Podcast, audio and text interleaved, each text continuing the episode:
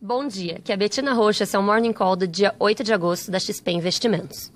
A tão aguardada reforma da Previdência foi aprovada na Câmara dos Deputados, com economia estimada pelo governo de 933 bilhões de reais, acima da expectativa do mercado. Com isso, o texto passará ao Senado, onde será avaliado pela Comissão de Constituição e Justiça da Casa e seguido por duas votações em plenário. São necessários 49 votos favoráveis. A PEC terá a relatoria de Tasso Gereissati, Tucano como Samuel Moreira, o responsável pelo texto na Câmara.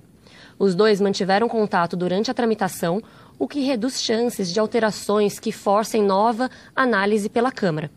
A presidente da CCJ é Simone Tebet. Ainda assim, a equipe econômica reconhece que a proposta não será aprovada no piloto automático e que exigirá atenção e dedicação para que não haja alterações no relatório. Na esteira desse momento transformacional, a aprovação da reforma da Previdência vira uma página histórica para o Brasil, dando início a um novo rumo para o país. E o Brasil adiante, com seus desafios e oportunidades, é o tema central do relatório que publicamos hoje. Nele, você entenderá novas perspectivas para os próximos períodos, como os impactos da Previdência e as reformas seguintes, além de conhecer nossa opinião a respeito de como você deve investir seu patrimônio nesse novo ciclo.